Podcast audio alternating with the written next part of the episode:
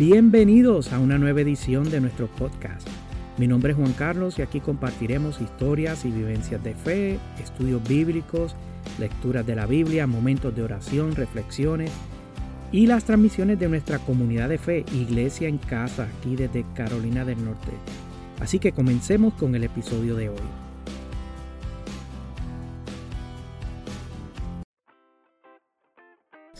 Bienvenidos a esta nueva edición. Hace ya varios años que comencé a escribir un borrador sobre un libro que algún día eh, quiero publicar. Así que aquí estoy, varios años después que comencé el manuscrito, desde Villacardi en el precioso pueblo de Whitsett, Carolina del Norte, compartiendo un poco de ese proyecto contigo. Hoy que es una noche fría de invierno, eh, estaba pensando y recordé aquel manuscrito que nunca terminé. Aquellas cosas que quise plasmar basadas en las experiencias del pastorado, que quise compartir con alguien que estuviese interesado. Aquellas cosas que yo llamo confesiones.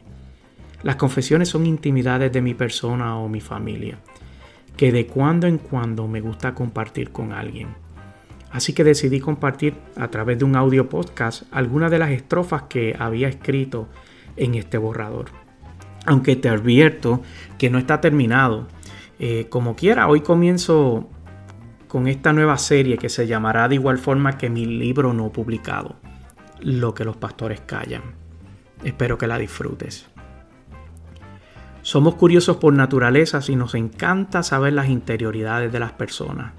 Por eso es que los reality shows, los medios sociales especializados en aquellos que muestran su diario vivir, los blogueros, entre otros, son tan exitosos. En las iglesias no es la excepción. A las personas les gusta saber la interioridad de las familias pastorales, el cómo viven, sus costumbres, los conflictos, su vida espiritual, en fin, todos los aspectos de su vida. Recientemente conversaba con una persona cercana a mí y me decía que su concepto sobre los pastores era muy diferente hasta que me conoció y pudo tener una perspectiva más real sobre las familias pastorales. Me compartía que en el pasado veía a los líderes religiosos como algo místico, alejado de los conflictos de todas las personas que experimentan a lo largo de sus vidas. Yo pude entender ese planteamiento, pues a mí también me pasó cuando en mi adolescencia le entregué mi vida a Jesús y comencé a formar parte de una comunidad de fe. Nosotros los pastores vivimos un sinnúmero de experiencias como cualquier otra persona, tantas buenas como malas aunque tiendo por enfocarme en aquellas buenas y trato de superar las malas lo más rápido que me sea posible. No puedo negar que están presentes y hago lo posible de guardar a las personas cercanas a mí de mis experiencias negativas que se viven especialmente en el pastorado. Siempre había creído que debía guardar el corazón de mis hijos sobre los eventos negativos que ocurren en las comunidades de fe. Son mi mayor tesoro y después de todo, He visto cómo desde pequeño Dios ha ido moldeando a mis hijos para servirle. He notado cómo está cultivando el corazón de mi hijo hacia el pastorado y cómo mi hija tiene una pasión innata por adorar a Dios a través de la música. Tiene un corazón de adoradora. Hablando sobre proteger sus corazones, esto había sido mi plan hasta que un día mi hijo me confronta y desenmascaró mi teoría. Te cuento. Mi esposa y yo conversábamos sobre un proceso doloroso que estábamos viviendo en la iglesia que pastoreábamos en aquel entonces. Y mi hijo adolescente sobreescuchó la conversación y quiso más información, como todo chico curioso. Nuestra respuesta fue que, era, que no era algo que lo edificaba y queríamos guardar su corazón. Lo que me llamó la atención fue su respuesta, cuando nos dijo si algún día Dios me va a llevar al pastorado, ¿no es correcto saber también las, malas experiencias y no tan solo las buenas?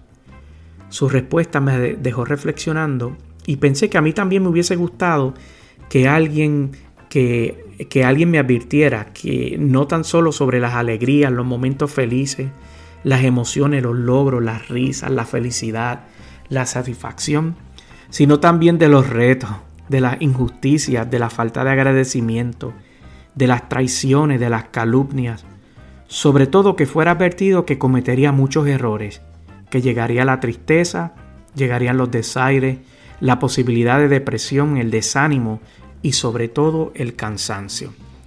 También sobre la importancia de rodearse de personas que te levanten, pero que también te confronten y te ayuden a crecer. Este compartir trata sobre eso. Pues muchas veces vemos la vida pastoral desde afuera y honestamente es como ir a un centro comercial y mirar la mercancía desde la vitrina de una tienda, sin tomarnos el tiempo para entrar, evaluar su calidad y precio. No es mi deseo ofrecerte interioridades e o intimidades sobre sus vidas, Tampoco será un libro o un escrito donde se victimice la figura pastoral, sino una mirada honesta al corazón de los pastores a quien les ha sido delegada una obra honrosa, la de dirigir la vida espiritual de aquello que Dios más ama, las vidas como tú. Muchas de las vivencias compartidas en este escrito serán mías, otras de compañeros y compañeras que han tenido la bondad de compartir sus historias sobre un escrito lleno de mucha honestidad, con el único objetivo de que el lector o el que me escucha pueda entender lo que vive un pastor desde su perspectiva y quizás pueda desarrollar en ti un sentido de mayor empatía sobre una de las profesiones más estresantes que existe, tal como lo reportó en el 2014 la revista Forbes. Quiero comenzar diciéndote que hablo de lo que conozco cuando Pablo le escribe a Timoteo para hablarle del liderazgo de la iglesia, le da un listado de cualidades que los pastores deben de poseer para ser efectivos en su llamado. Comienza relatando lo loable de la función y prosigue diciéndole que debe ser alguien intachable, esposo de una sola mujer, moderado, sensato, respetable, hospitalario, capaz de enseñar, no debe de ser borracho ni pendenciero, ni amigo del dinero, sino amable y apacible. Debe gobernar bien su casa y hacer que sus hijos le obedezcan con el debido respeto. Primera de Timoteo 3 del 1 al 4. En ningún momento la lista de cualificaciones que te leí habla de perfección o infabilidad, sino el requerimiento es uno de enfoque moral y de carácter. Leí en las redes sociales un escrito que se le atribuye a un pastor titulado ¿Se te perdió el pastor o la pastora?